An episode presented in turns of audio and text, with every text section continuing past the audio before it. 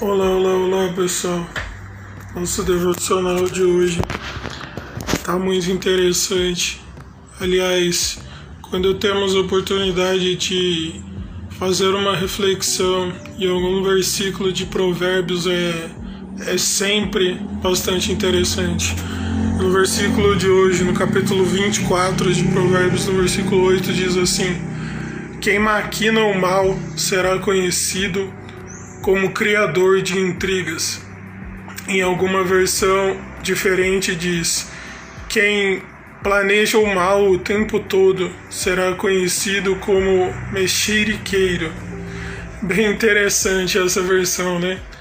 Porque a gente, se tem uma coisa que a gente sempre precisa estar tá vigilante em nossas vidas é com, com mexericos, né? Porque é inevitável, sempre tem circunstâncias que, que parece que elas mesmas nos, nos conduzem a, a comentar sobre elas, a, né, a espalhar. Por isso que, que nos nossos dias tem muito isso de, de fake news, né? Porque a fake news está escrito de um, de uma forma tão interessante, tão convidativa que que a gente muitas vezes cede a, a espalhar informações falsas pela forma que elas que elas foram nos apresentadas, nos apresentadas, é, por aquilo que desperta em nós, né? Muitas vezes se a gente já tá com uma tendência para uma carga emocional que já tá naquela fake news, a gente já já espalha, já potencializa o sentimento que está dentro de nós e isso é muito perigoso, porque é, o pecado ele é assim e, e, o pecado no falar, né, o pecado com as palavras, é, ele é cometido quando ele já aconteceu várias vezes na mente, né? Por isso que tá assim, aquele que maquina o mal, né? Quem maquina o mal, ou seja, ele fica ali elaborando, fica pensando detalhadamente, ah, e se eu fizer isso, e se eu fizer aquilo e aquilo outro. E, e a forma final como aquilo aparece em alguma atitude, em palavras, é só o resultado do que já surgiu na mente e já desceu pro coração da pessoa que faz esse tipo de coisa, né? É, se a gente é, navegar em, em, poucas em poucas passagens da Bíblia, a gente já a gente pode pode ver isso em duas situações muito gritantes e, e até contraditórias. No no episódio, vamos chamar assim, entre aspas, da Torre de Babel, é, aquilo foi maquinado, aquilo foi planejado depois de um tempo do dilúvio.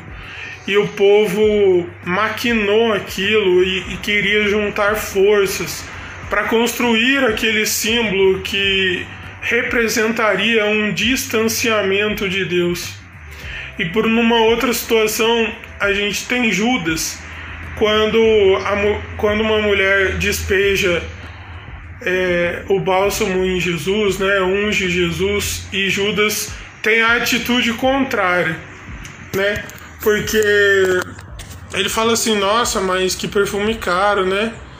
Poxa, podia ter vendido e dado dinheiro para os pobres, mas quem ficava com a bolsa do dinheiro era ele. Então era por isso que ele sugeriu algo aparentemente bom mas não tinha nada de bom no fundo, né? Porque isso já já nos indica que aquilo já, já tinha sido planejado, já tinha sido pensado. E o exemplo mais gritante de todos, né? O tempo todo os religiosos planejavam prender e matar Jesus, né? Mas foi no tempo é, adequado, foi no tempo que, que ele sabia que isso iria acontecer, mas isso nunca impediu os religiosos da, da época é, sempre planejarem, sempre provarem Jesus, sempre o, o colocarem é, contra as paredes, assim eles pensavam que fariam, né?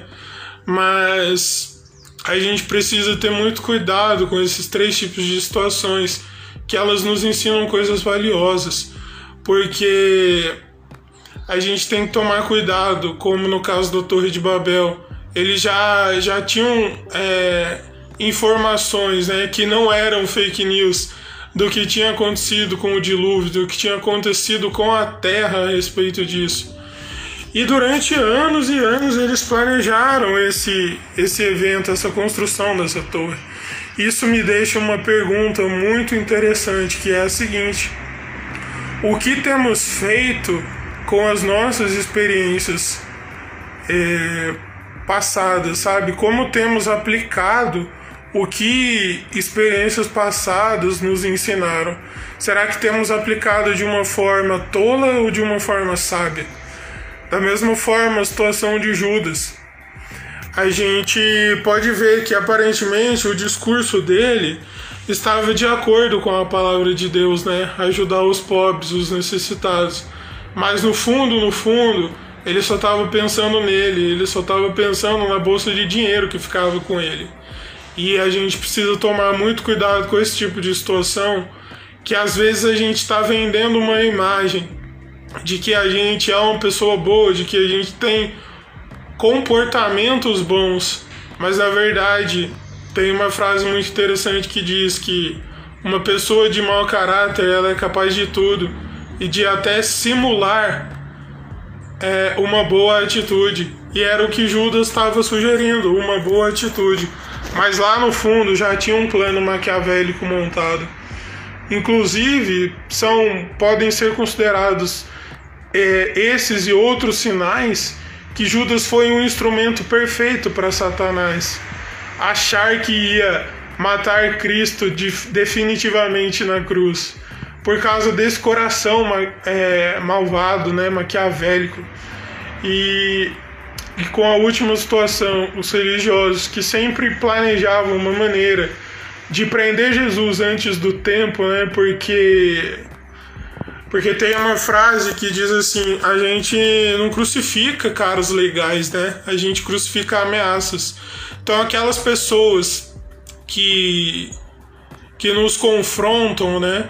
A gente está diante de uma situação, mas confrontar não é usar de grosseria. Confrontar é assim: olha, você tá nessa situação, vamos mudar, eu tô aqui para te ajudar a mudar. Mas em primeiro lugar, você precisa escolher mudar.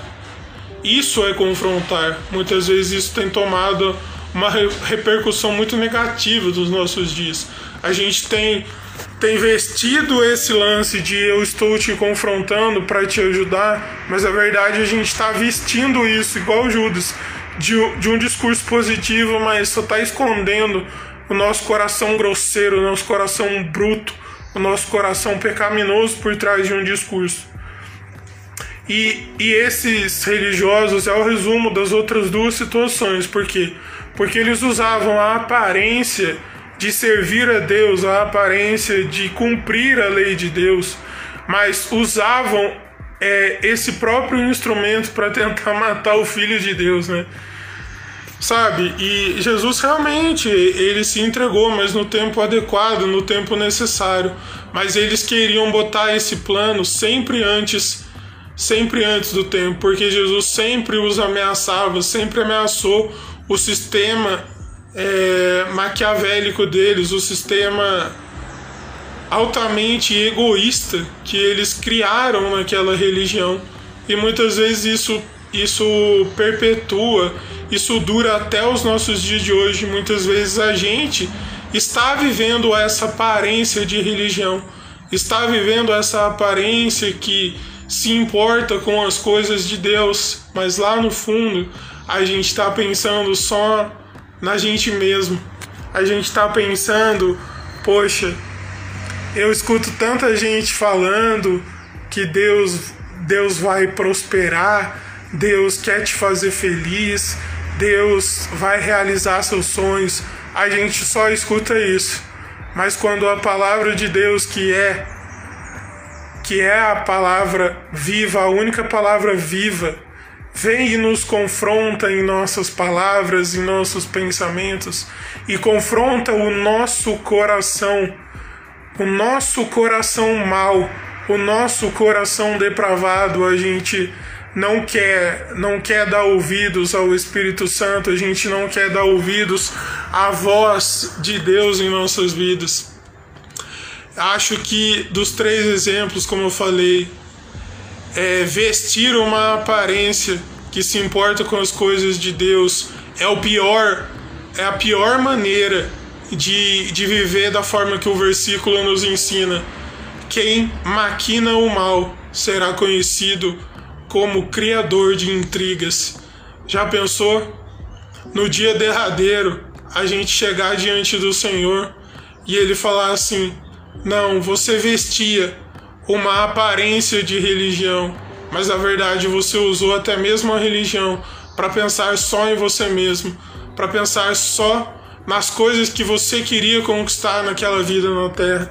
E de fato isso irá acontecer, porque a, a própria Bíblia nos revela que, que isso vai acontecer, que naquele dia pessoas vão chegar diante de Jesus e falar assim: nós curamos em teu nome, nós expulsamos demônios no teu nome. E Jesus vai responder: Afasta de mim, porque eu não conheço vocês. Precisamos tomar muito cuidado com as nossas escolhas e, e como está sendo a prática dessas nossas escolhas. Eu, eu confesso que, que é tentador muitas vezes, porque as situações são muito difíceis, as circunstâncias são más, mas a gente não acaba tendo a sabedoria de aproveitar a cada instante, mesmo os dias sendo maus. Sabe, a gente precisa compreender que a cada dia basta o próprio mal. Porque que eu e você é, escolheríamos ser esse planejador de intrigas, esse planejador do mal? Porque se cada dia basta o próprio mal, precisamos refletir constantemente nisso e constantemente nos perguntar como temos vivido.